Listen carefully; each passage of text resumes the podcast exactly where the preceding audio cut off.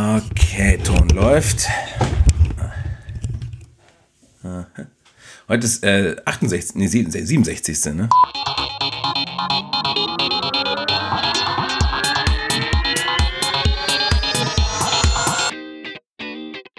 Der Apfelplausch mit Lukas Gera und Roman van Genabit.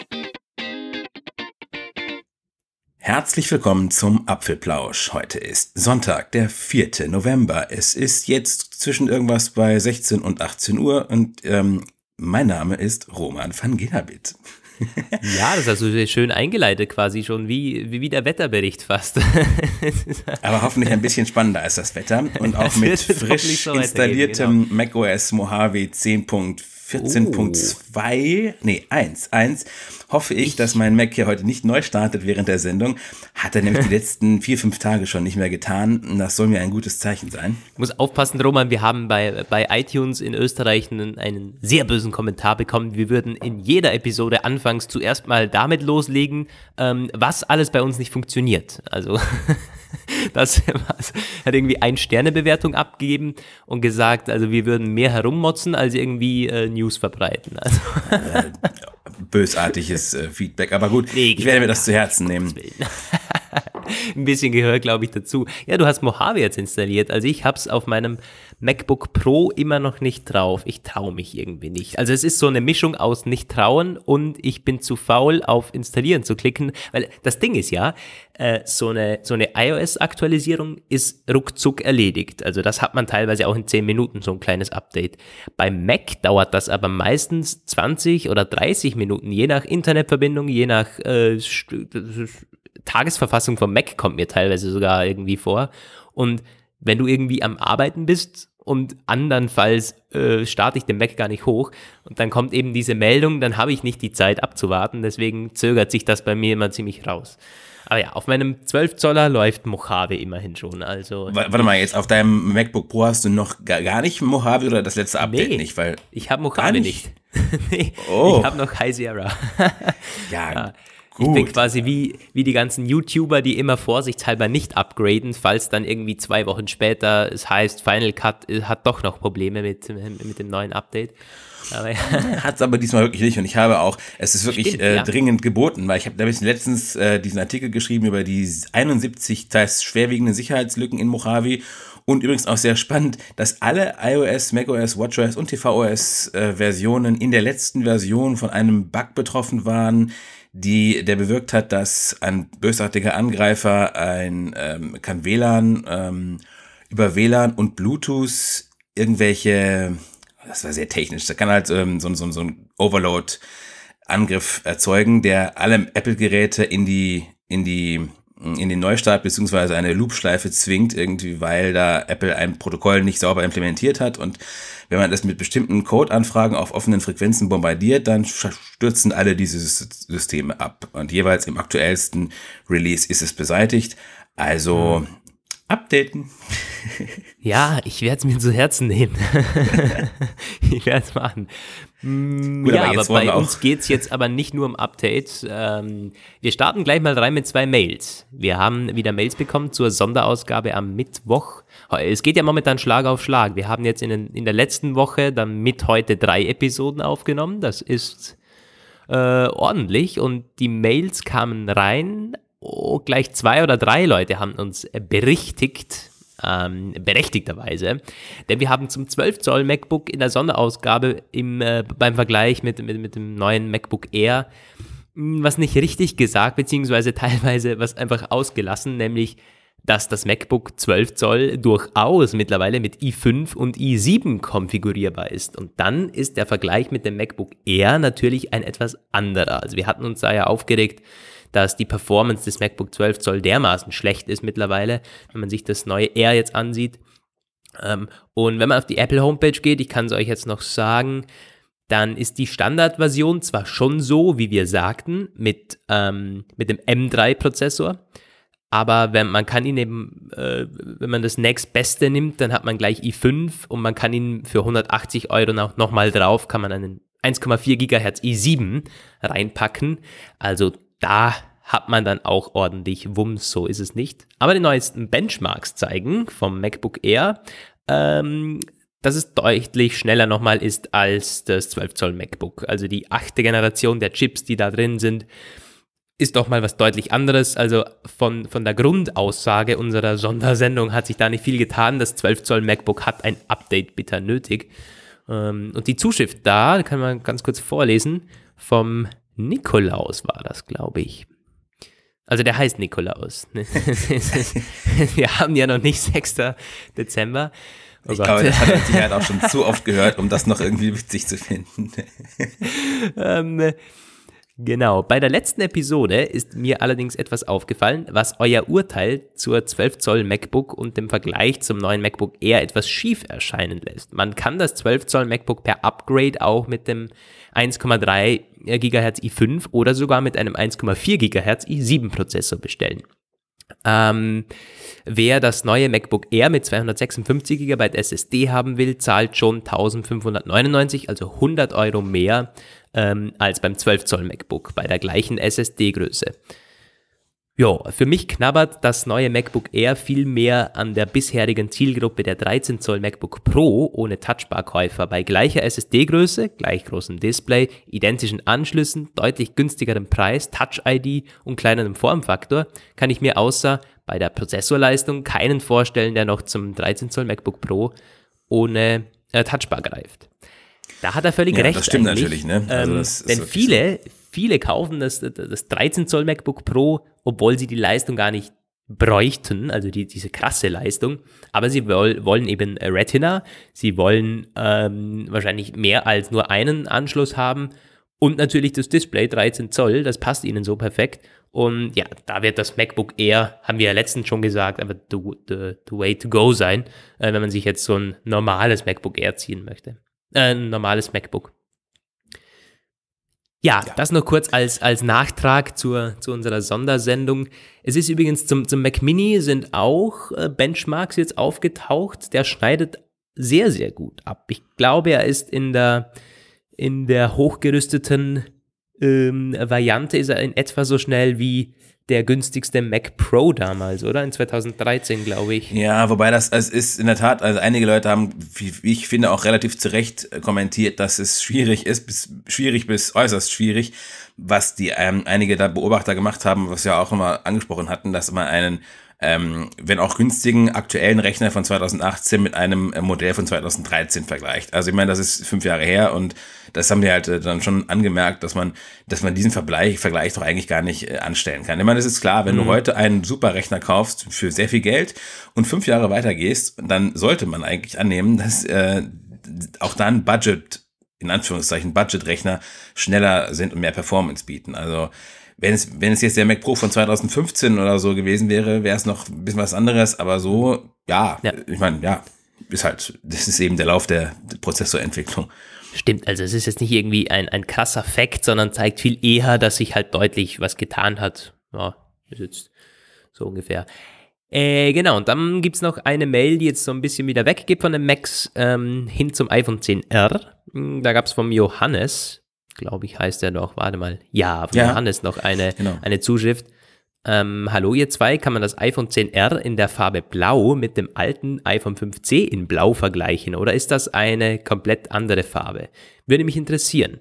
Ähm, Frage an euch, werdet ihr euch das neue iPad Pro, das neue MacBook Air oder den Mac Mini zum Testen holen? Macht weiter so mit dem Apfelplausch LG Johannes. Ja, äh, ganz kurz. Wir uns zum, die Geräte zum Testen holen. Ich also. würde noch ganz kurz vorwegnehmen, das, äh, das iPhone 10R, ich habe es ja gesehen in Blau. Und tatsächlich, es hat mich sofort an das iPhone 5C erinnert. Also ein guter Freund von mir hatte das iPhone 5C in Blau ähm, für ein Jahr lang oder eineinhalb genutzt damals. Dann war es aber auch hinüber.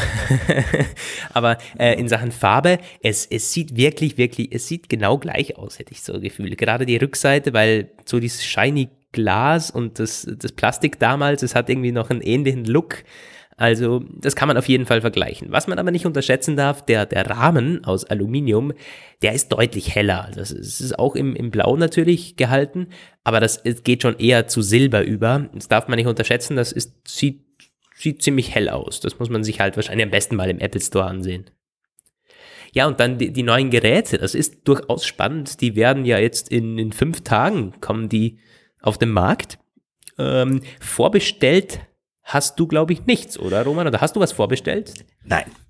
Nein, nein, nein. Ich weiß, ähm, einer unserer Hörer möchte sich das MacBook Air kaufen, aber also ähm, für mich gibt es tatsächlich zurzeit keinen Grund. MacBook äh, Air ist für mich, also da, äh, ja, also ich hatte mir ja immer mal überlegt, mir einen Zweitrechner zuzulegen, aber ähm, das wird dann definitiv kein MacBook Air sein, sondern ein Chromebook und das iPad Pro ja, habe ich ja nie gehabt. Das äh, wäre auch für mich gar nicht in Frage gekommen. Und bei dir, du hast ja wir hatten ja in der letzten Sendung überlegt, da hattest du ja gesagt, so, naja, aber dann vielleicht gar nicht das aktuelle iPad Pro, ne?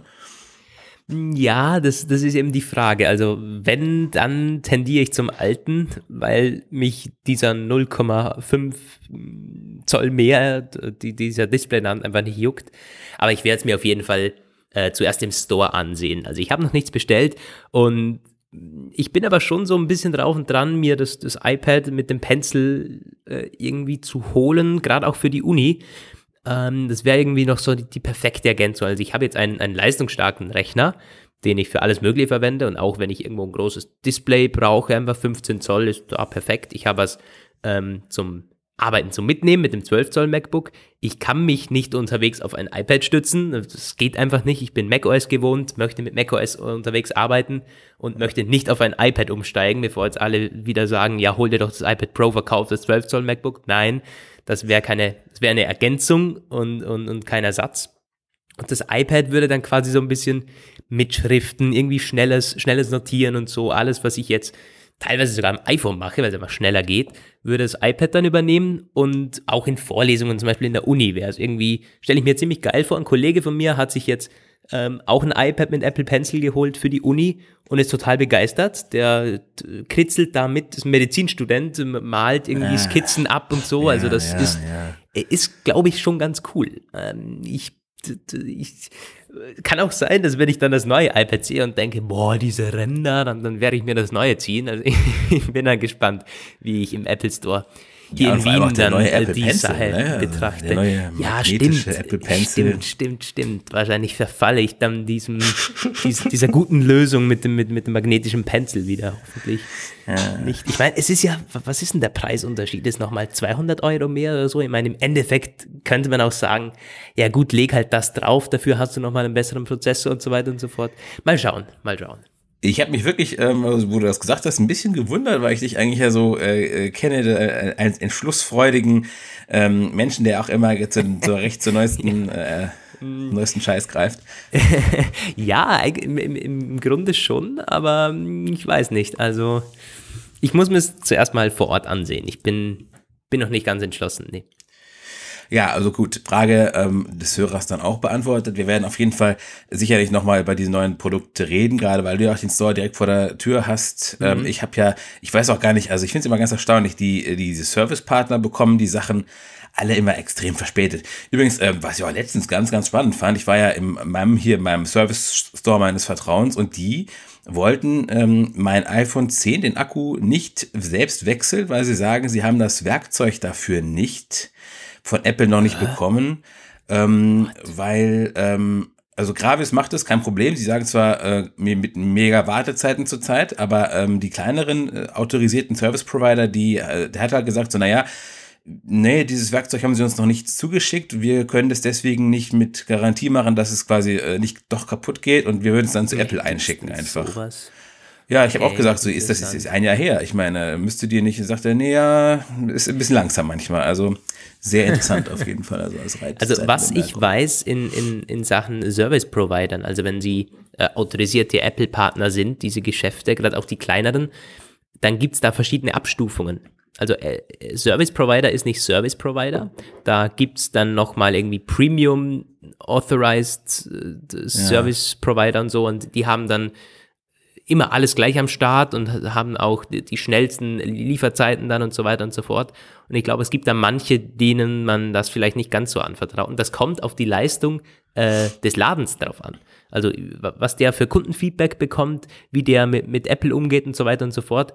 Äh, ich kenne eben zufällig die, ähm, den Betreiber vom, vom äh, Service Provider bei mir um die Ecke zu Hause noch. Ja. Und der hat mir das mal so ein bisschen erzählt, fand ich ganz spannend. Und die sind eben Premium-Partner von Apple. Also da gibt's hinter, hinter diesem Begriff Authorized Partner, da steht noch deutlich mehr, da gibt's eben Abstufungen im Hintergrund. Fand ich ganz spannend eigentlich, das ist so. Ja, also es ist echt erstaunlich teilweise, wie sehr die Apple, äh, die Unternehmen, auch große Unternehmen wie Gravis drangsalieren irgendwie. Also die sind ja, wie sie sie an einer sehr kurzen Leine halten. Also ähm, ist eigentlich krass. Sehr, sehr, sehr geschlossenes äh, Ökosystem ja. wirklich. Das ja, total. Ist es ist wirklich unglaublich. Naja, äh, wir kommen zu Apple und ihren Entscheidungen dann später im Podcast nochmal.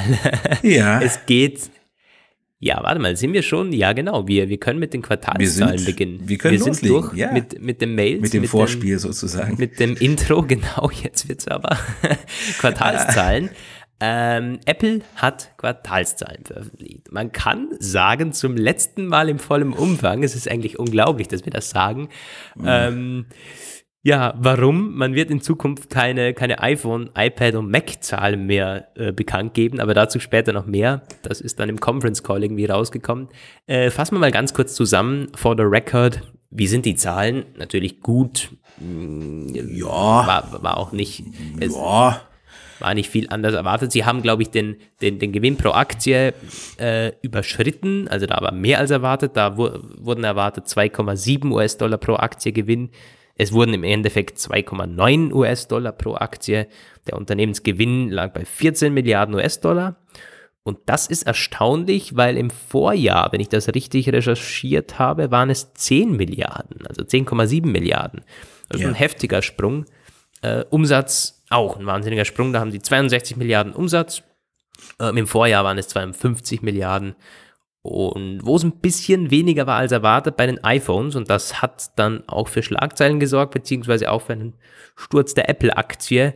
Ähm, 46,8 Millionen iPhones wurden verkauft. Im Vorjahr waren es 46,7. ähm, also das ist im Prinzip so wie, wie, im letzten Jahr. Erwartet wurden ein bisschen mehr, oder? Eine Million mehr oder so. Ja, und genau, es ist diese, also wenn du das auf Prozentebene runterbrichst, dann wäre das ein Wachstum von 0%. Ich glaube, das ist auch ja. etwas, das möchte man bei Apple einfach nicht sehen, irgendwie. Ja, das äh, ist man halt nicht gewohnt. Ich meine, beim iPhone ging es bisher einfach immer nach oben, das ist unglaublich. Bis auch ja, vor zwei ähm, Jahren, da gab es mal einen kurzen Schnitt auch. Da, also es gab stimmt. ja schon mal sinkende iPhone-Verkaufszahlen ja, auch. Ist richtig. Aber das ist jetzt schon wieder in Vergessenheit geraten. Ja, aber genau, machen wir kurz zu Ende mit den, äh, mit genau, den iPads 9,6 9 Millionen, also knapp 9,7 Millionen, äh, ein Rückgang. Im Vorjahr wurden 10,3 Millionen verkauft. Ähm, und äh, bei den Macs 5,3 Millionen Stück, im Vorjahr 5,4 Millionen. Also bei den Macs und iPads jeweils ein Rückgang. Beim iPad wundert mich das nicht. Vor dem angekündigten äh, Redesign vom iPad Pro haben wahrscheinlich der eine oder andere hat da noch abgewartet. Ähm, aber so, was, was kann man sagen? Macs und iPads stagnieren bzw. Fallen und iPhones stagnieren komplett. Ja, 0% und bei Mac Wachstum. ist wundert mich das auch nicht, der wachsende, der, der, der, geringe Verlust, weil sie haben, im Grunde ist es eigentlich relativ, äh, erschließt sich das recht gut, weil das, ähm, genau, das iPad Pro, da war, haben alle das Upgrade erwartet, beim MacBook, beim, äh, beim Mac Lineup, da kam das Update vom MacBook Pro, ähm, jetzt im Sommer, aber der Rest halt nicht. Und der iMac darbt immer noch und äh, mhm. Mac Mini und MacBook Air war zu kurz, um sich abzuzeichnen. Also, dass das quasi da so ein äh, leichter Rückgang ist, äh, war im Grunde, äh, ja, es, es passt ins Bild. Ja, stimmt. Und die MacBook Pros waren auch noch nie die Masse der Macs, die verkauft wurden, glaube ich, oder? Ja. Ähm, ja, wo, wobei ich glaube, mittlerweile werden wahrscheinlich mehr MacBook Pros, also äh, MacBooks verkauft als äh, Desktop-Rechner, glaube ich schon. Das wahrscheinlich schon, ja. Hm, ja, ja, stimmt. Gut, das, das MacBook Pro wird schon seinen Anteil haben. Ganz kurz, von was sprechen wir hier überhaupt? Das sind die Quartalszahlen fürs Q4 2018 und da sind die äh, äh, die, die, die, die Monate Juli, August und September dabei. Das heißt, der Verkaufsstab von iPhone 10s und 10s Max in den ersten Ländern äh, ist noch klar drinnen. Mm, man kann jetzt aber nicht irgendwie nicht sagen, das iPhone 10s ist so und so gut gestartet aufgrund dieser Zahlen. Da müssen wir dann das Q1 2019 abwarten. Und nee, müssen wir eigentlich nicht, weil Apple sagt ja keine Zahlen mehr. ja, und da kommen wir genau zum Kern des Pudels.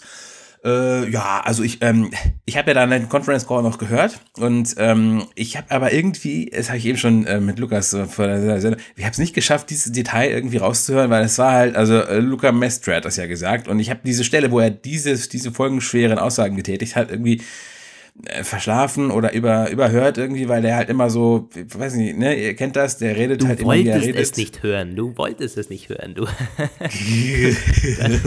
also ganz im Ernst, ich, ich bin fast versucht, mir das nochmal den Mitschnitt rauszusuchen und an die Stelle nochmal zu gehen, wo der das gesagt hat, weil ich habe wirklich ziemlich lange zugehört. Erst als dann schon die Analysten fragen, so die fünfte, sechste Frage, habe ich dann irgendwann abgeschaltet. Ich weiß noch, dass ich irgendwann mal mit einem Kollegen, mit dem ich da zusammensaß, äh, während er erzählt hat, geredet habe ähm, über also bestimmte Feinheiten des Wirtschaftsrechts, so operativer Gewinn und Vorsteuer und Nachsteuern, habe ich noch ein paar Details mit dem äh, mal besprochen. Vielleicht war das der Moment, wo er das gesagt hat. Ich lese das dann später. Würde ja auch passen. Ja, und äh, als ich das dann irgendwo gesehen habe, dachte ich, das kann nicht wahr sein. Das kann einfach nicht, wie ist das überhaupt rechtlich? Darf man das? Also ich habe das äh, eben jetzt vor der Aufnahme noch auch mit einem Kollegen besprochen, dem, äh, der hat nämlich gefragt, ja, über was sprecht ihr da gleich im Podcast? Und habe ich so ein bisschen gesagt, ja, auf jeden Fall über über, über die Quartalszahlen und so und da haben wir ein bisschen gesprochen und der meinte dann, dass man das überhaupt darf.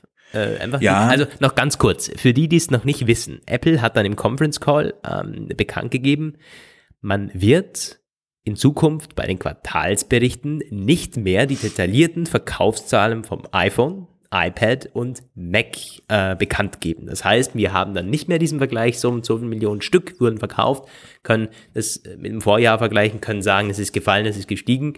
Mm, und eine, noch eine Änderung, die äh, Produktkategorie andere Produkte wird umbenannt in Home, uh, Wearables and Accessories, glaube ich. Also da sind dann AirPods drin, da sind Beats drin, da sind, da ist der HomePod natürlich drin, da ist die Apple Watch drin und auch andere Wearables in Zukunft. Ähm, ja, heißt, wer irgendwann mal auf Apple Watch Zahlen gehofft hat, der wird jetzt quasi äh, doppelt bestraft, denn jetzt gibt's nicht mal mehr iPhone Zahlen. Das ist ja unglaublich eigentlich.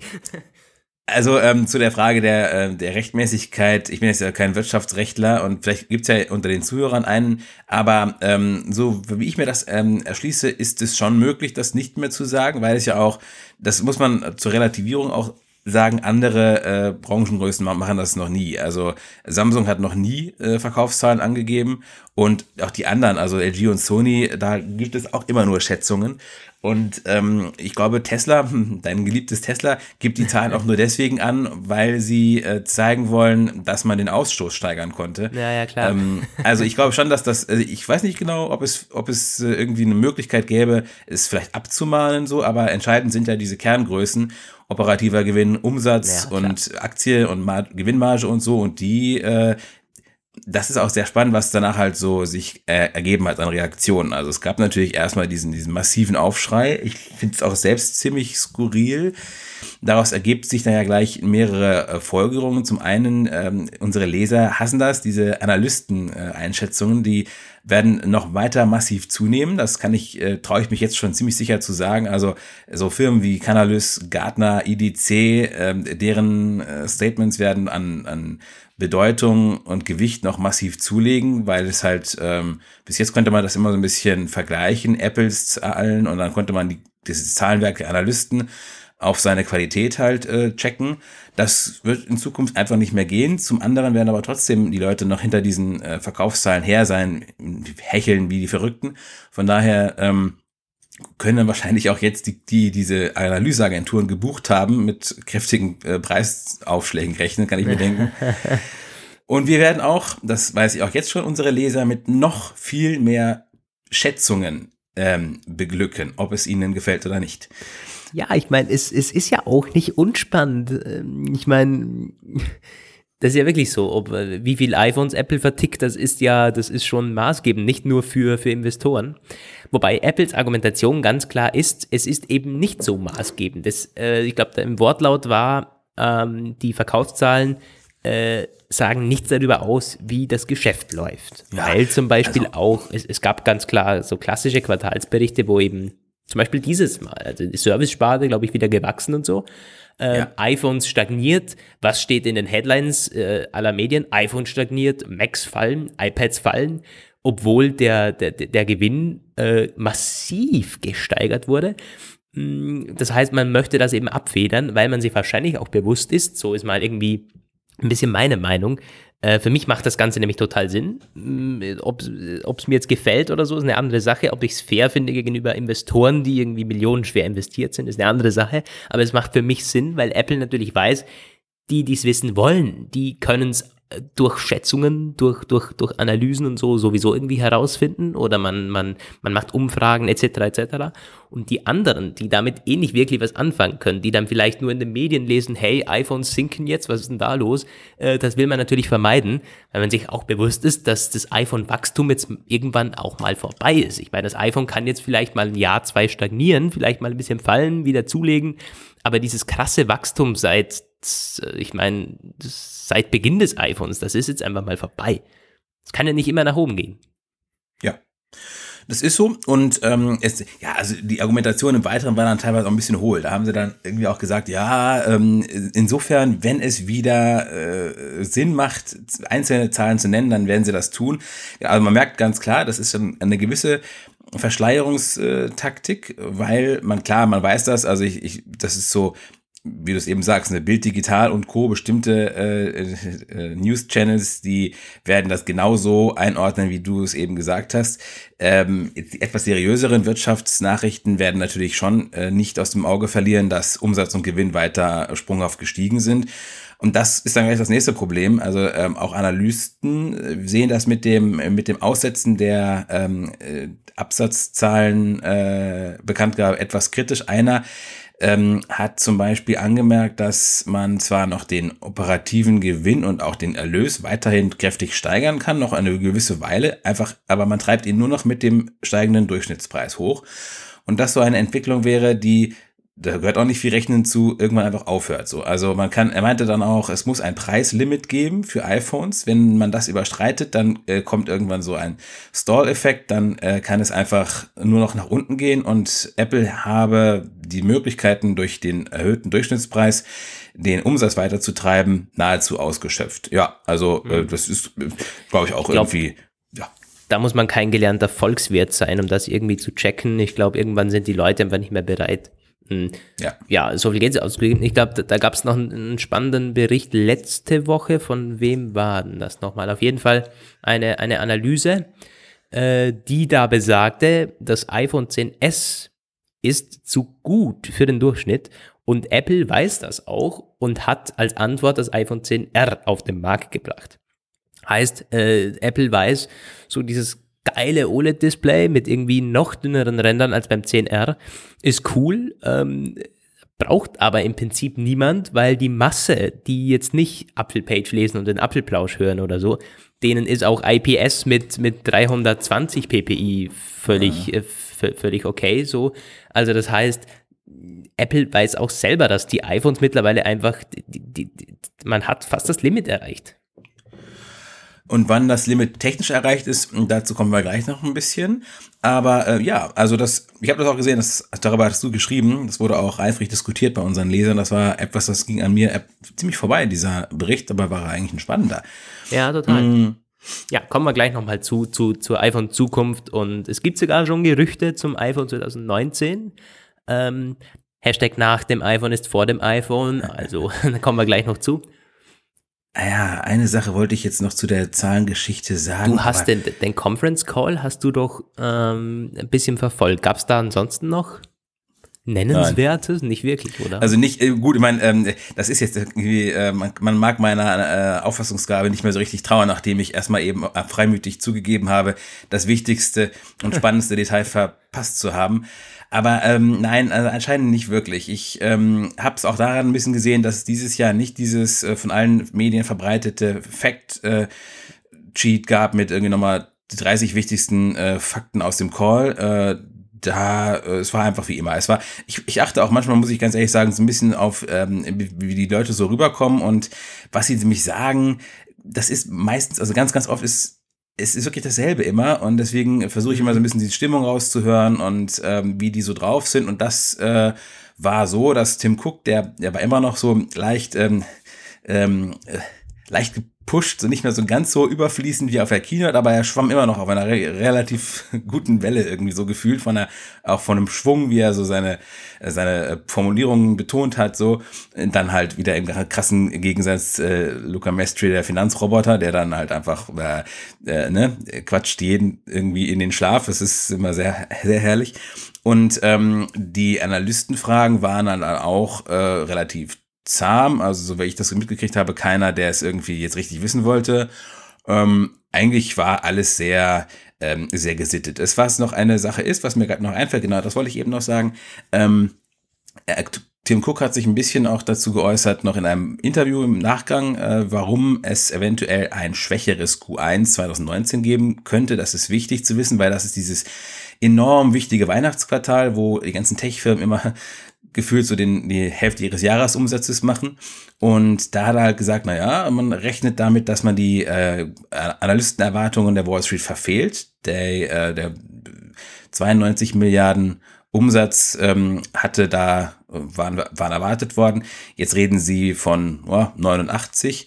Ähm, das führen sie zurück auf bestimmte ähm, wirtschaftliche Verwerfungen, die es gerade gibt in einigen Schwellenmärkten, die strugglen gerade ein bisschen. Türkei, Brasilien wurde da genannt. Kann, wenn, wenn man die Wirtschaftsentwicklung so verfolgt hat, kann jeder ähm, nachvollziehen. Türkei ist sowieso gerade ein extrem schwieriges Umfeld. Brasilien nach der Präsidentenwahl, das ist zwar ein ganz, ganz, äh, ganz, ganz fieser Bruder, der da jetzt gewählt wurde, aber er ist vermutlich für die Wirtschaft, wenn auch für sonst nichts im Land, etwas Positives.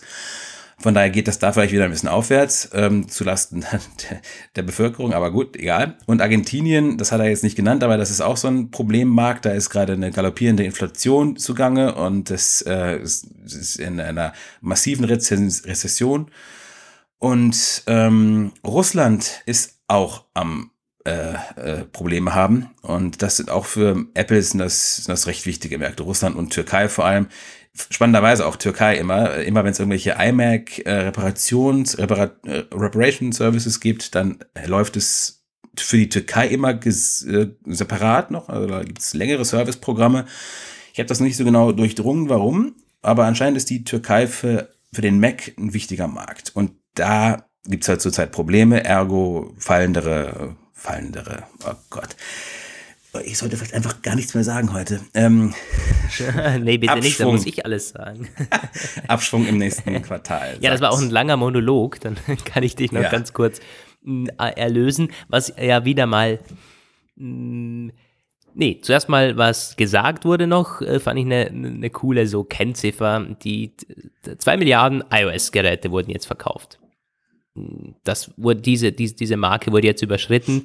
Ich glaube, das ist ähm, ziemlich krass, was ähm, wieder mal ganz klar zeigt, also, dass das iPhone hat den, den, den klaren äh, führenden Anteil daran, äh, was aber nicht vorgestellt oder irgendwie erwähnt wurde. Das wird halt die Deutschen interessieren. Apple Pay. Ja, war halt ja. gar nichts.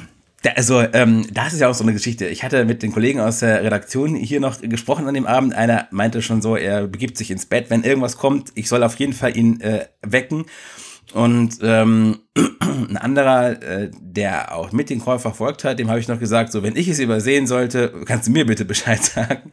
Und äh, naja, also wir wissen alle, was nicht passiert ist, ist nämlich nichts vorgestellt worden. Und jetzt gibt es so verschiedene Prognosen äh, von äh, Leuten, die sagen halt in vier Wochen vermutlich, äh, ja. Und dann habe ich wieder eine Quelle, so von meinem äh, Zufluss. Da heißt es, ähm, Apple Pay wird 2018 vorgestellt werden. Einfach so. Und dann habe ich so, ja, ähm, naja. Und dann irgendwie kam noch so, ja, es wird 2018 vorgestellt werden für Deutschland. Ich so, ja, okay, aber ähm, ne? Und dann kam, ja, also auf jeden Fall noch bevor das Weihnachtsgeschäft voll ausbricht.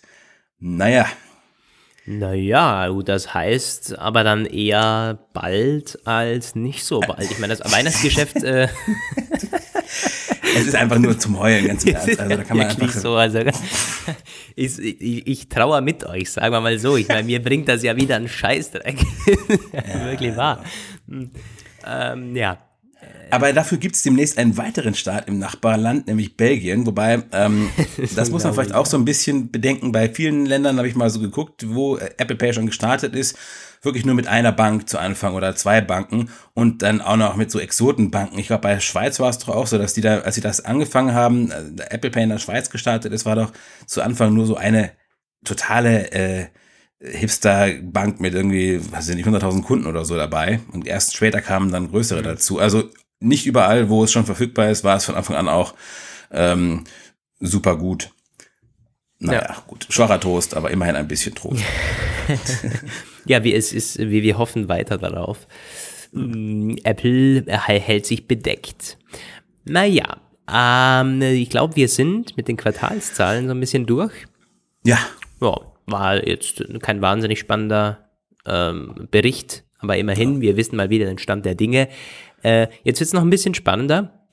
Wir haben noch iPhone-Gerüchte für euch und möchten auch noch so ein bisschen, ja, so ein bisschen darüber sprechen, wie, wie geht's denn weiter? Ich meine, ich habe es vorher schon gesagt, jetzt sind die Keynotes ähm, vorbei und ich habe es in der letzten Episode schon angesprochen. Ich glaube, gegen Ende der letzten Episode habe ich so gemeint, yo, ich freue mich dann schon auf die nächsten Episoden, weil meistens gegen Ende Jahr kommen noch die ersten Gerüchte zum iPhone und so.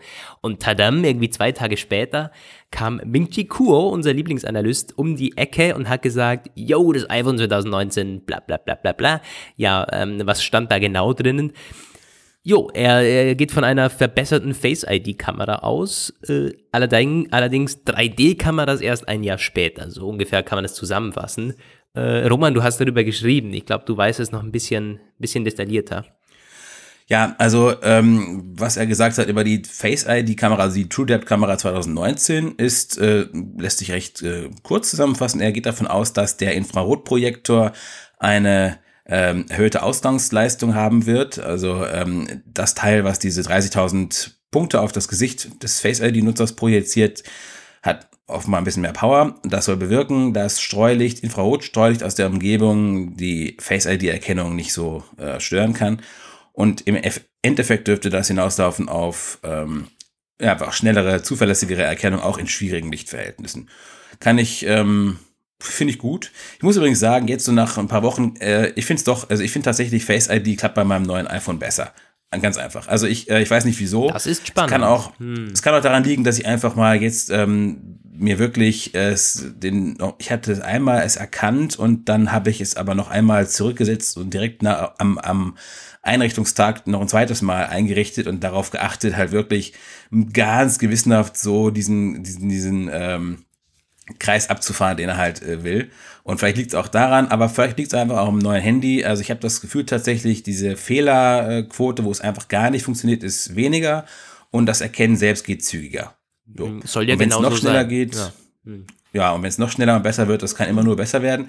Er sagt weiter, alle drei äh, iPhones von 2019 werden wieder Face ID mit dieser verbesserten ähm, Version bekommen. Es wird wieder drei neue iPhones geben und er sagt zwei OLED-Flaggschiffe und ein LCD wie gehabt, was also bedeutet, es wird wieder ein, es, es wird einen Nachfolger des iPhone 10R geben und da wir jetzt ja wissen, dass Apple mit dem R rein gar nichts bewirkt oder besagen wollte, weil sie im Grunde einfach nur gesagt haben, es ist das R, das soll der Nutzer mit Bedeutung aufladen. Genau, das war doch Phil Schiller in einem Interview. Ja. Der wurde gefragt, hey, wie sieht's jetzt aus? Für was steht denn das R? Und dann meinte er so, bei Apple würde man sich über die Buchstaben nicht immer so große Gedanken machen. Und er hat dann sogar irgendwie ein Beispiel gebracht mit dem Audi R irgendwas, oder? Audi, ja. Audi RS oder so. Ja. Und jetzt und ist es eben, also das fand ich, what the heck? Was, was soll denn das irgendwie? Also, was? Ich kann mir halt vorstellen, dass es intern wohl eine, wohl eine, eine Begründung hat. Ich glaube nicht, dass, dass irgendwie Tim Cook und Johnny Ive sich irgendwie am Abend getroffen haben und dann irgendwie das Alphabet äh, rauf und runter gebetet haben. Hey, yo, was soll man nehmen? Das, das, das glaube ich nicht. Aber es wird halt irgendwie intern vielleicht eine Bedeutung haben, was man nicht, nicht sagen möchte. Und es ist wieder klassisch Apple jo, wir nennen es 10R, aber wir sagen nicht warum. Aber war das nicht, war, war nicht Phil Schiller auch der ähm, Apple-Manager, der so zurzeit so heftige Probleme hat mit seiner Aufmerksamkeit? Vielleicht war er einfach nur an dem Tag, hat er einen besonders nee, schlechten das war Eddie Q. Ach, war Eddie Q, okay. war Eddie Q, ja. Okay, ja, da weiß ich es auch nicht. Also ich, ich weiß auch nicht, als ich das gelesen habe, dachte ich, Menschenskind, gibt es ja überhaupt nicht. Also, genau, also gut, nächstes Jahr gibt es dann das, äh, weiß nicht, es gibt noch viele Buchstaben im Alphabet. Also da hat man, so schnell geht einem da die äh, Benennung ja, das ist nicht richtig, ja. Ja, ähm, dann hat er Ming Chi Ku jetzt wieder. Der hat äh, weiter noch gesprochen über äh, Kameras und zwar über 3D-Kameras von ähm, der nächsten Jahre, die dann, sagt er, zuerst ins iPad kommen, vermutlich dann ins iPad Pro, weil das sind so avancierte Teile, ähm, nämlich Time-of-Flight-Kameras, ähm, also welche, die die Distanzen vom iPhone zu einem beliebigen Objekten X mittels der Laufzeitmessung äh, bewerten, äh, auswerten können. Also entweder Laser oder Licht, was ja nur dasselbe ist. Ah, Licht ist ja, Laser ist ja auch nur gebündeltes Licht. Also ähm, auf diese Weise, ähm, sowas gibt's auch aus der Raumfahrt und äh, in der Raumfahrt diese, diese Technik und damit soll man halt eine präzisere Distanzmessung hinbekommen können. Das soll 2019 ins iPad kommen. Er spricht dann so von Ende 2019, könnte also wieder so ein, zum iPad Pro Event kommen, weil es das wieder gibt nächstes Jahr. Und dann soll es Anfang 2020 für das iPhone verfügbar sein. Anfang des Jahres kommen aber selten iPhones und wenn, dann nicht diese High-End-Dinger. Also ist davon auszugehen, dass er vielleicht die technische Verfügbarkeit meinte. Also haben wir das dann nach seiner Lesart 2020 im äh, im, im September äh, iPhone-Event dann. Hm. Und das ist irgendwie ganz interessant, weil bei der Kamera, da äh, kann man sich zu, zu hinten anstellen bei den äh, Spekulationen. Da gibt es so viele Sachen, die demnächst passieren sollten, laut Einschätzung von den Analysten. Allen voran das Triple, also diese Triple-Sache, Triple-Lens-iPhone-Kameras, da sagen das irgendwie eine ganze Reihe von Leuten. Das soll schon nächstes Jahr kommen oder wenn nicht nächstes, dann auf jeden Fall übernächstes Jahr. Also ähm, entweder kommt eins von beidem oder beides. Und wenn beides kommt, dann werden das irgendwann richtige Schweizer Taschenmesser-Kamera-iPhones. Äh, also dann weiß ich auch nicht. Ja, also dieser, dieser Camera-Bump, der wird dann irgendwie immer, immer größer. Vielleicht bekommen sie es ja hin, dass, auf, dass die andere Kamera, die dritte Kamera auf der anderen Seite ist. Dann liegt es immerhin mal irgendwie wieder symmetrisch auf dem Tisch. Ähm, ja, richtig. Das wäre dann auch vor allem im Sinne einer Stereokameraanordnung viel besser. Ich meine, es ist halt natürlich so, wenn, wenn man Triple, also wenn irgendwie Bilder mit, mit, mit drei Kameras geschossen werden, also wenn alle drei gebraucht werden, dann kann man es nicht machen, wahrscheinlich technisch. Äh, wenn aber die eine irgendwie monochrom wäre, so wie das Huawei zum Beispiel macht, oder wenn da irgendwie eine Zoom-Linse drin ist, wo, wo ansonsten nichts bringt, ich weiß nicht, man könnte ja irgendwie eine drei oder eine dreifach Zoom-Linse irgendwie auf der einen Seite machen und dann eine normale Dualkamera auf der anderen Seite. Keine Ahnung, ob das Sinn ergeben würde. ich glaube, äh, designtechnisch wäre es auch nicht so geil.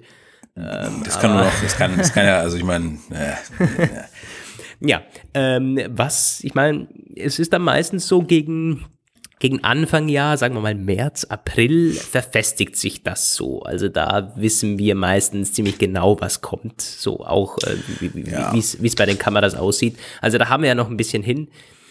Ich bin gespannt. Mit diese 3D-Kameras macht natürlich schon insofern Sinn, weil das ist halt für AR total essentiell. Also um AR-Anwendungen äh, nutzen zu können, da braucht man diese diese 3D-Kameras. Deswegen wurde das auch schon früher gesagt. Und QO hat dann auch so ein paar Anwendungsbeispiele skizziert. Zum Beispiel könnte man dann mit einem iPad, das diese Kamera hat, Objekte aus der Umgebung in 3D aufnehmen und dann direkt auf dem Apple, äh, auf dem, äh, auf dem iPad mit dem Apple äh, Pencil darin herummalen und skizzieren und so.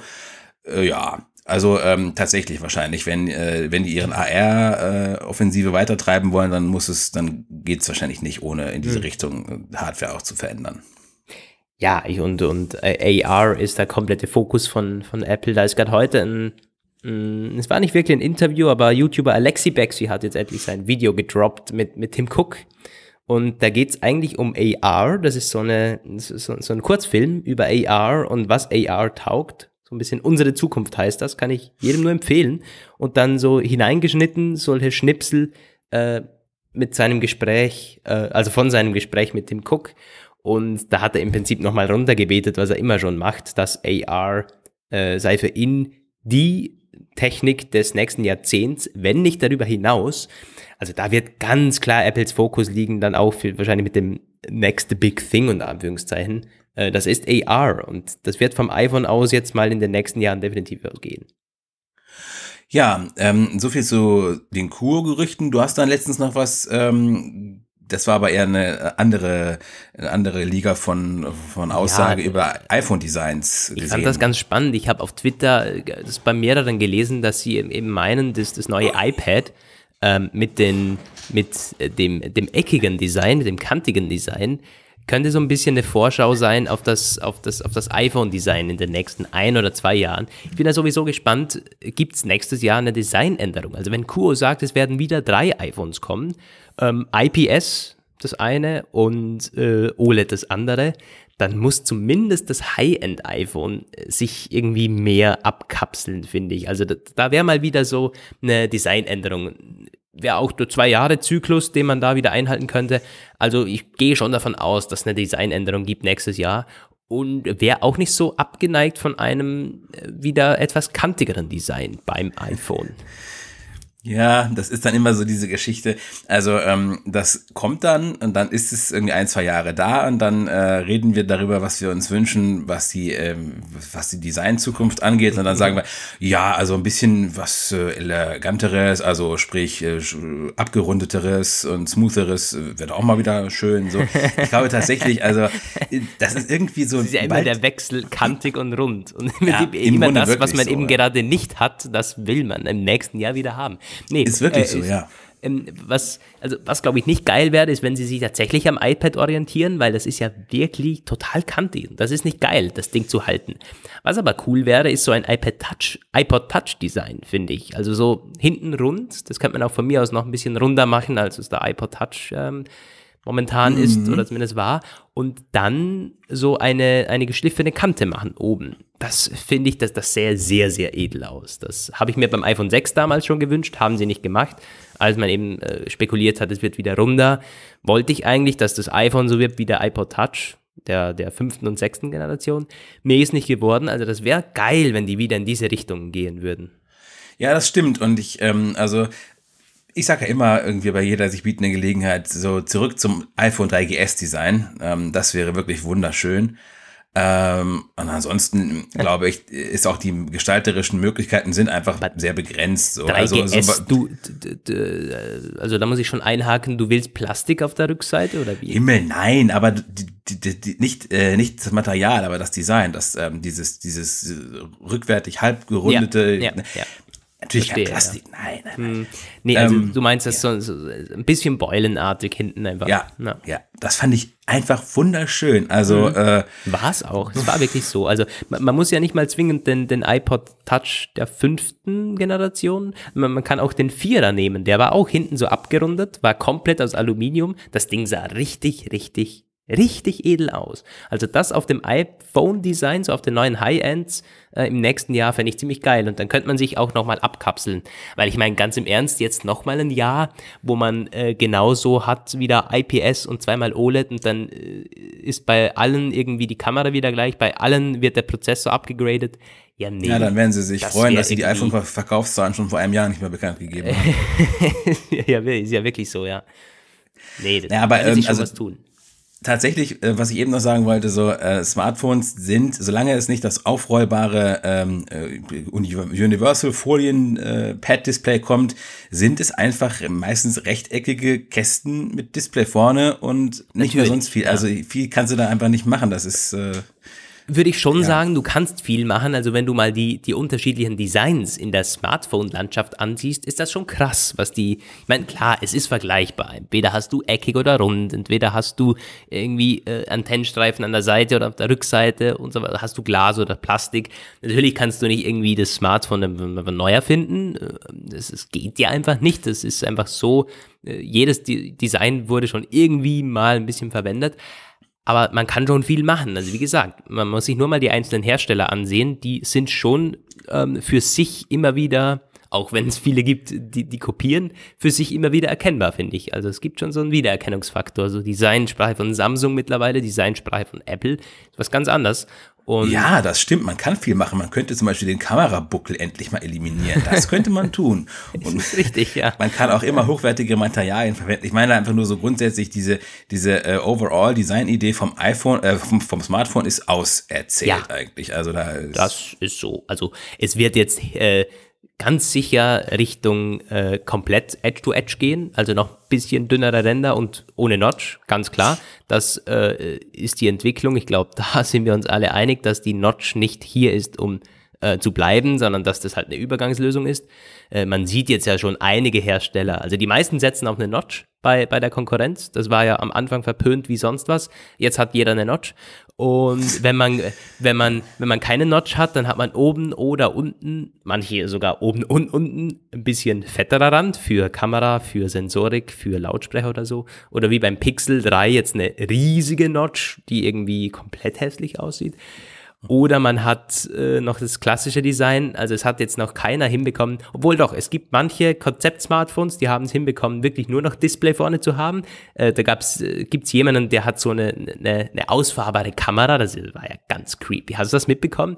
Das ja, war haben doch wir sogar mal gesprochen, glaube ich. Ne? Xiaomi oder so, haben wir schon mal ja, erzählt. Hier ich glaube schon. Sein. Oder wir sprachen so darüber, aber ja, ja, das ist mir also auf jeden Fall. Es gibt alles Mögliche und äh, wobei nächstes Jahr wird die Notch noch da sein, also so ein, ein komplettes Redesign. Was glaubst du dann 2020 vom, vom iPhone wieder? Ja, ja, genau. Also das sowieso 2020, das ähm, genau, Mir da Miracle. Ja, ja, also was ich halt schon ein bisschen ähm, äh, interessant finde, sagen wir es mal. Also wenn du halt wirklich sagst, wir eliminieren Stück für Stück alle physischen Buttons, ähm, dann ich musste daran denken, als äh, mir das iPhone 10s an meinem ersten Tag irgendwie nach ein paar Stunden Benutzung so dermaßen brutal abgestürzt ist, dass es einfach nicht mehr wieder leben wollte. Hat irgendwie sich so eine anderthalbstündige Auszeit genommen und habe dann mal nachgeguckt. Also noch ist ja alles unverändert, noch kannst du halt mit den also Side-Buttons und diesen Lautstärke-Sachen so ein Hard Reset anstoßen, wenn du das, ne? Aber irgendwann werden sie auch noch diese Lautstärke-Wippe nicht mehr physisch machen, sondern vielleicht mit einem Touch-Slider oder sowas. Und dann wird es ähm, vielleicht irgendwann nur noch den Power-Button äh, physisch geben und eventuell das irgendwann auch nicht mehr. Und äh, was ich da halt schon äh, immer krasser finde, wenn man die letzten fünf Jahre so anguckt, ähm, die Tendenz zu immer weniger Hardware-Buttons. Das heißt, Software übernimmt immer mehr äh, so äh, einfach auch hart verdrahtete Funktionen, die man früher einfach immer noch überschreiben konnte mit der Hardware-Steuerung.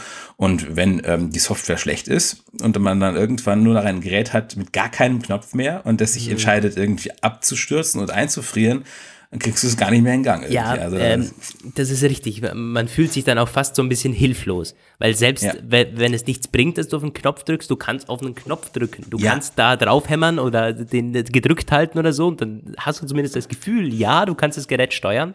Wenn da nichts mehr ist und da ist kein Bild, dann denkst du dir, mach doch was, geh doch an, verdammt noch eins, es wird ja, nichts bringen. Ja. Äh, zwei Sachen. Also ich habe ja nicht gesagt, dass, dass, dass die, die Knöpfe alle wegfallen, aber dass die Notch wegfällt. Also ich meine, wobei ich dir schon zustimmen muss, es wird wahrscheinlich schon in Zukunft immer weniger, bis dann irgendwann gar keine äh, Knöpfe mehr geben, dann wahrscheinlich auch keinen Anschluss mehr, weil alles wireless ist oder so. Aber davon sind wir schon noch entfernt. Ich glaube gerade auch Apple ähm, wird das nicht so schnell machen. Ich meine, Apple ist einer der einzigen, die noch eine ein, einen Silent äh, Switch haben am iPhone. Das ist mir heute beim Spazierengehen aufgefallen. Äh, dieser, dieser, das ist die lauter, nicht lauter leise. Taste, mhm. sondern natürlich die, äh, die, die Stummtaste. Ja, ja. Das ist nicht softwaretechnisch gelöst wie bei den meisten anderen äh, Android-Kollegen, sondern da gibt's noch diese Wippe und die ist auch selbst bei diesen neuen iPhone 10 Geräten, bei diesem krassen neuen Design, ist einfach noch da. Also diese physischen Buttons, ich glaube schon, dass Apple manches einfach noch ähm, beibelässt. Ja. ja, ich will so hoffen, weil ich finde, gerade auch diese Silent, äh, diese, diese, ne, das ist einfach mega praktisch. Das haben sie Total, von BlackBerry damals ja. übernommen und das ist eine gute Idee gewesen. Also, mhm. ja. ja. hoffe ich auch. Bei der Watch ist das, ähm, Watch ist ja auch spannend, äh, wie, wie wir jetzt da mit, mit den Buttons weitergehen. Da gab es äh, bei bei der Series 4 schon die Gerüchte, die werden nicht mehr drückbar sein, sondern nur noch mehr oder weniger, ähm, also gerade der Side-Button soll nicht mehr drückbar sein. Das äh, hat sich so nicht bestätigt. Die Knöpfe sind lediglich weiter nach innen gerückt. Ähm, aber bei der Watch ist es, glaube ich, auch so ein bisschen Style noch. Also, dass es da die Krone gibt und so weiter und so fort. Und das wird jetzt mit EKG verwendet. Also, da ist es noch was anderes. Aber beim Smartphone wird es schon irgendwie in einem Design enden, das einfach nur noch Display ist irgendwie. Ja, genau. Und äh, ich denke mal, wenn ich es so raten müsste, wird der die Lautstärke Wippe wird als erstes verschwinden. Und als allerletzter physischer Knopf wird bei den meisten Geräten wahrscheinlich der Power-Button sein. Und ja, den zu ersetzen, also ja. das wäre dann schon schwierig irgendwie, aber auch da kann ich mir Sachen halt vorstellen, ne, wie man das, wie, ah, der dort, irgendwann wegkanalisiert ja. werden könnte. Ich auch. Naja, gut. Wenn wir bis dahin noch unseren Podcast am Laufen haben, wenn der letzte Knopf verschwindet, dann sind wir wirklich, dann haben wir wirklich haben ein großes Durchhaltevermögen. Apfelplausch 200, 250, wer weiß. Ja, du, das geht schneller, als man, als man denkt. Ich meine, wenn wir jetzt, früher haben wir immer gesagt, Apfelplausch 100, dann wird mal irgendwas sein. Ich meine, der Apfelplausch 100 ist bald, das ist irgendwie schon krass. Na. Ähm, Zum 100. müssen wir uns mal was ganz Besonderes ausdenken. Oh ja, das werden wir auf jeden auch. Fall machen. Haben wir auch einige, ja. einige, Ideen, die wir verfolgen wollen. Ja, definitiv, definitiv. Wird auch äh, demnächst mal so ein, Gewinnspiel vermutlich geben. Das kann ich schon mal ja, jetzt ankündigen. Wir, wir, sind mit jemandem in Kontakt, sogar mit zwei. Ähm, ja, wird ziemlich cool. Genau, die Weihnachtszeit rückt näher und da haben wir ja auch letztes Jahr schon was äh, gemacht, was auch recht gut angenommen wurde und dieses Jahr haben wir wieder ein paar gute Ideen. Ja, aber ja, ähm, das mal zum ähm, als Vorausblick noch, ich glaube themenmäßig. Noch oh, doch, ich hatte ja noch eine Sache. Noch ähm, das äh, war nämlich die Sache mit Apple könnte zum Radioanbieter werden. Stimmt. Das ist eine ganz spannende Randnotiz gewesen, jetzt äh, ohne so groß beachtet zu werden, aber ganz spannend, auch für Amerikaner vor allem. Da gibt's äh, das äh, Medienunternehmen iHeartMedia, auch schon perfekt mit der Schreibweise, i klein, also passt eigentlich wunderbar zu Apple. Und das ist äh, in den USA eine recht große Nummer. Die haben da äh, sehr, sehr viele auch klassische Radiostationen, über 800. Und diese, äh, die sind in finanzielle Probleme geraten, die müssen milliardenschweres, äh, brauchen eine milliardenschwere Geldspritze, sind mit verschiedenen Investoren im Gespräch. Unter anderem hat auch Apple sich interessiert gezeigt und könnte, man könnte sich bei Apple vorstellen, in diese iHeartMedia einzusteigen. Und ähm, das ist natürlich nicht uninteressant, weil Apple hat ja da dieses Beats One, von dem ich mal irgendwann behauptet hatte, es hört eh kein Mensch. Und wir hatten dann ja hier einen Plausch, eine Zuschrift eines Hörers, der es in Deutschland hört und aber auch äh, sagte, naja, die Shows sind teilweise doch ziemlich gut. Wir hatten das vorgelesen. Und also ja, aber ähm, wo wir schon uns relativ, es ist schon so, es hört, es hören nicht so viele, es schlummert ein bisschen. Dabei ist es eigentlich äh, ziemlich hochwertig besetzt. Und es läuft aber zurzeit halt nur für Apple-Kunden. Brauchst zwar kein Apple Music Abo, aber Beats One läuft nur auf äh, im Apple in der Music App und äh, und in iTunes halt. Und wenn sich Apple bei iHeart Media einkauft, könnte es äh, könnte Beats 1 dann auch erstmals auf UKW laufen tatsächlich oder im Kabel oder ähm, sonst wie. Also auf jeden Fall klassisch eine terrestrische Verbreitung erfahren. Und das ist natürlich mega spannend. Ähm, Apple bräuchte dann auch keine Rundfunklizenz selbst beantragen, weil es sich ja dann bei äh, dieser Mediengruppe eingekauft hätte und die hat ja alles. Ähm, es würde dann also Programmveranstalter und dann könnte man eventuell auch darüber nachdenken, Beats 2 und 3 und vielleicht also ne, ein paar Beats. Äh, Lokale Sender vor allen Dingen? Lokalsender, Ab Ableger, genau. Vielleicht Beats New York, Beats LA, Beats äh, San Francisco. Keine Ahnung. Also, das finde ich schon eine sehr spannende äh, Perspektive, mhm. die sich da auftut ist es auf jeden Fall. Gerade wenn man auch bedenkt, äh, so ein bisschen, ja, dieses, äh, die, die, diese Audiosendungen, das Audium, Audiomedium äh, kommt ja so ein bisschen zurück. Es war lange Zeit so, jeder hat nur YouTube geguckt. Und wenn man sich jetzt ansieht, was sich in Sachen Podcast tut, sehr, sehr spannend. Auch so ja. das Radioshows, Radiointerviews. Ähm, ist ja im Prinzip äh, was ähnliches, was gleiches. Viele Radiosender machen Podcasts oder laden die Radiosendung nachher auf den Podcast-Kanälen hoch. Das ist äh, total beliebt momentan äh, oder schon seit längerem. Also da ist eine, eine Entwicklung, wo man bestimmt äh, Teil äh, sein könnte. Was ich nicht ganz verstanden habe, Apple möchte sich einkaufen oder die Firma übernehmen. Weil einkaufen stelle ich mir schwierig. Also das ist doch nicht Apple-like, dass man irgendwo mitmacht, nur um Beats One zu pushen. Also ich glaube nicht, dass für Apple ein Problem wäre, eine, Rundfunk, äh, eine Rundfunklizenz zu bekommen, oder? Weiß nicht. Also ich weiß, dass es hier ganz, ganz schwer ist. Du kannst zwar eine bekommen, aber ähm, so ohne weiteres gibt's erstmal keine und äh, du musst erstmal, also dieses Prüfverfahren ist äh, sicher möglich, aber dauert immer lange und äh, ja, also ähm, gut, es ist auch hier in Deutschland ein bisschen äh, deswegen so, weil hier noch größtenteils alles über OKW läuft und das äh, Frequenzspektrum ist voll und da muss man dann immer gucken, bis eine Frequenz frei wird. Aber ähm, ich, äh, ich habe das so verstanden, dass es halt noch nicht ganz klar ist, weil das halt wie immer diese, diese Investitions, Investitionssachen äh, sind so, man, äh, man bekundet Interesse. Ob sie, ähm, es wurde darüber gesprochen, dass es halt ähm, die Übernahme ist wohl eine Möglichkeit, aber ähm, eher wahrscheinlicher äh, wurde gehalten eine ähm, extensive Marketingpartnerschaft und ähm, halt auch um Apple Music Abos zu vertreiben.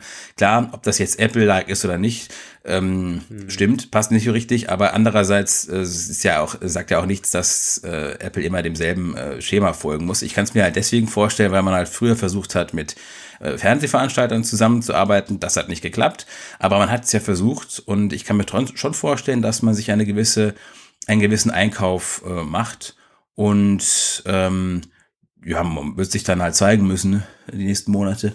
Ja. Ja, ja es ist eine, eine spannende Sache. Auf jeden Fall erwähnenswert gewesen. Wenn wir schon dabei sind, noch, dann erwähne ich auch noch eine Sache, äh, passend eigentlich hierzu zu Musik und Podcasts und so, nämlich Spotify für die Apple ja, Watch. Stimmt. Ähm, da gibt's ja, jetzt, ja. gab es da jetzt eine, eine, offizielle Beta oder wie war denn das nochmal? Ja, also ähm, es gab, es gibt eine Beta von der ersten äh, Spotify App. Ich habe dir auch eine, ich habe dir dazu auch eine Mail noch weitergeleitet. Genau, ähm, ja, ein, ein, ein Hörer ist ja ähm, ein Leser. ein, ein man, Leser, genau, genau, genau, genau. Um, der ist Spotify äh, Beta-Tester dieser App und hat da aber das ein bisschen runtergespielt. Es ist wohl bislang nur eine Fernbedienung der App. Also man kann irgendwie Spotify steuern. Irgendwie ja, genau, die Wiedergabesteuerung. Ich muss da nochmal mit dem, ähm, mit dem Leser in Kontakt treten. Aber genau, vorher waren auch schon Screenshots im Netz an anderer Stelle aufgetaucht von dieser App. Ist halt unklar, wie weit die noch im Funktionsumfang ausgedehnt wird.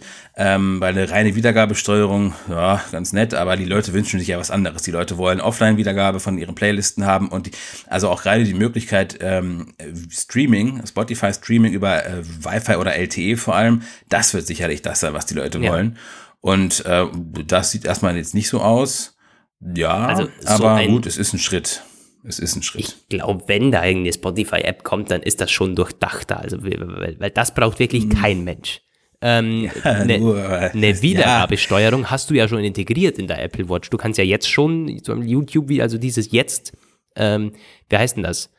Äh, wie heißt dieser Jetzt? Jetzt irgendwas jetzt läuft oder so. Jetzt genau, läuft, jetzt läuft. Ja. Ähm, da kannst du alles, das jetzt irgendwie wiedergegeben wird, App-unabhängig, kannst du schon auf der Apple Watch steuern.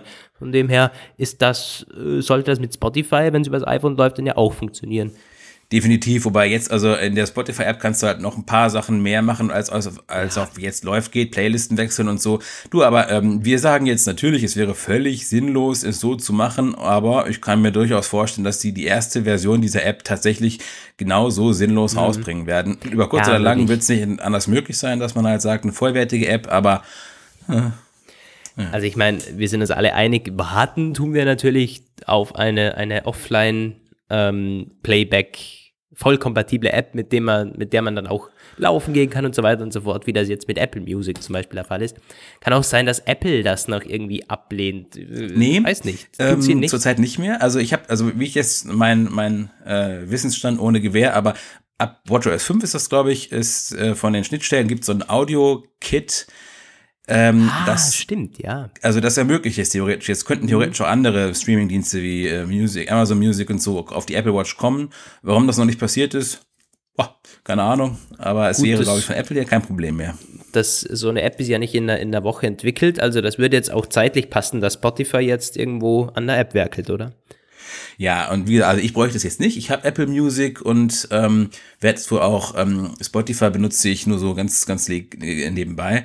Hm. Aber es ist natürlich klar, also für viele ist es weiterhin also ein Kauf, äh, Kauf-Downturner, ähm, dass sie auf der Apple Watch nur Apple Music benutzen können. Ja, und wenn äh, sich da was bewegt, dann wird das der Apple Watch natürlich gut tun. Ja, Ähm, das soll glaube, jetzt aber ähm, so, so, so langsam aber sicher gewesen sein. Es war keine, keine wahnsinnige Newswoche oder so. Ähm, aber doch einige spannende Dinge dabei. Hast du noch was, Roman?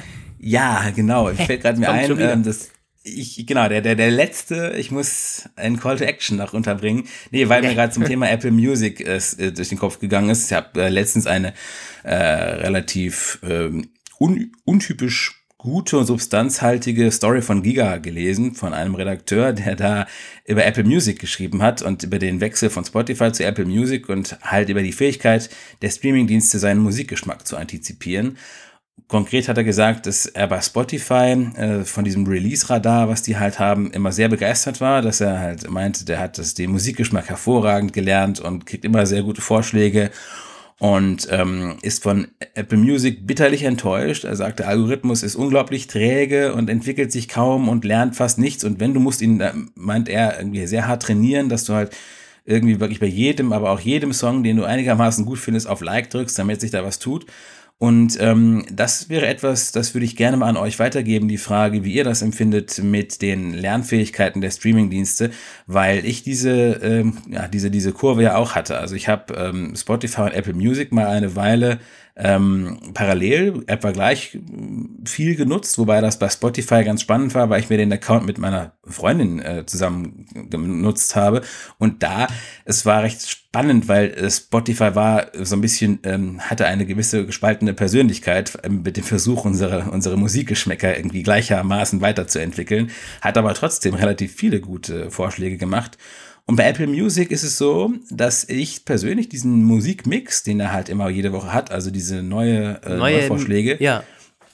die waren äh, die erste Zeit lang wirklich richtig gut, also geradezu begeisternd. Ich habe irgendwie aus jeder Woche drei, vier äh, Songs in meine Playlisten übernommen und dann hat er aber vor ein paar Monaten wirklich deutlich nachgelassen und entweder liegt das daran, es gibt zurzeit einfach nichts mehr, was meinem aktuellen Geschmacksmuster entspricht oder ich habe ihn ähm, jetzt nicht weiter kontinuierlich trainiert.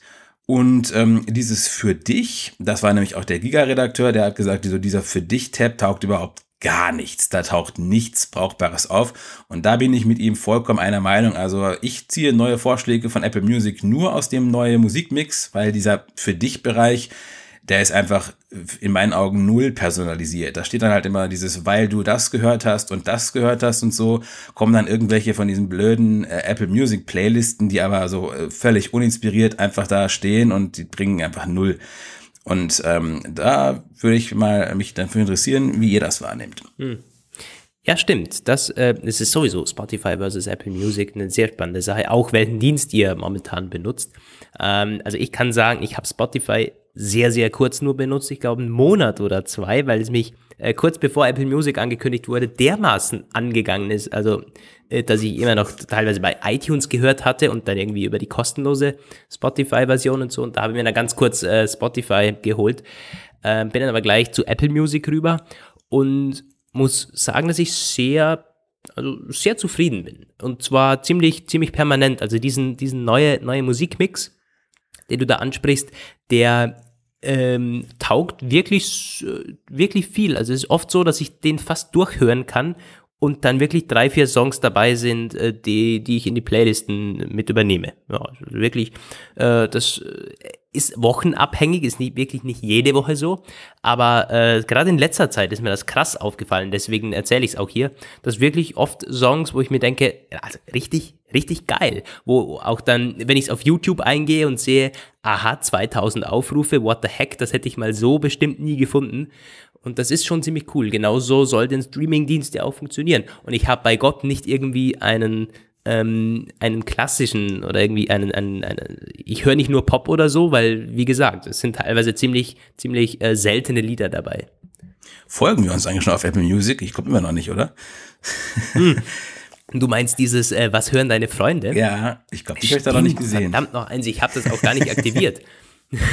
ja, haben wir auch schon mal hier im Podcast drüber gesprochen, genau darüber. Ja, wollen wir das ja, mal machen? Das, das machen wir mal. Ja. Das wäre doch spannend. Also auf okay. jeden Fall hast du gerade deine, deine, goldene, deine goldene Zeit mit den Musikmixen und bei mir ist gerade die große Frustration ausgebrochen. Naja. Schade, ja. Hm. Aber jetzt Gut, wollen jetzt, wir auch nicht weiter ähm, eure Zeit beanspruchen. Ist ja wirklich so. Wir sind äh, bei 1 Minute 8 äh, dabei. Es soll es auch bleiben. Das war der Apfelplausch 67. Äh, hoffentlich konntet ihr was mitnehmen. Hoffentlich hat es euch ein bisschen unterhalten.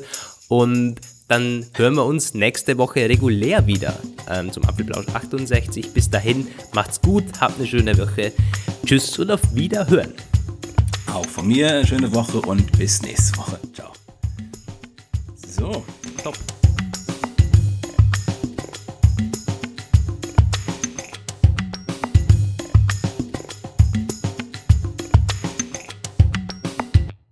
Das war der Apfelplausch. Schön, dass ihr dabei wart. Bis nächste Woche. Eine Wake-up Media Produktion. Diese Sendung ist lizenziert unter Creative Commons. Namensnennung? Keine Bearbeitung. 3.0